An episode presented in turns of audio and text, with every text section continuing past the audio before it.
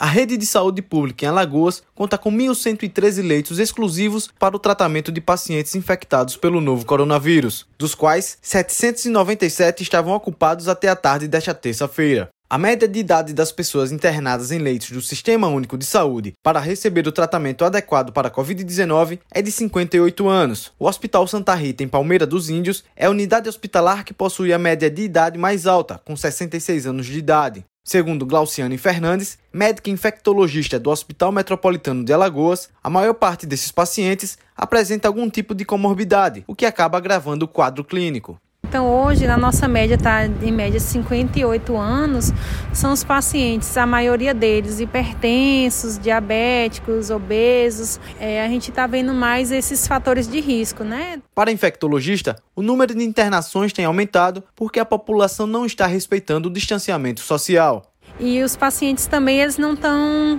se cuidando como no início da pandemia. Esses pacientes eles estão indo não, não estão fazendo o distanciamento social, eles estão é, participando de aglomerados de pessoas, então a forma de contaminação está sendo mais por conta disso. É, meu apelo aqui fica para a sociedade, né, para a gente manter o distanciamento social, é, evitar aglomerado de pessoas, aglomeração, é, lavar sempre as mãos, usar o álcool em gel, é, são as medidas básicas e primordiais para evitar a contaminação vacinação.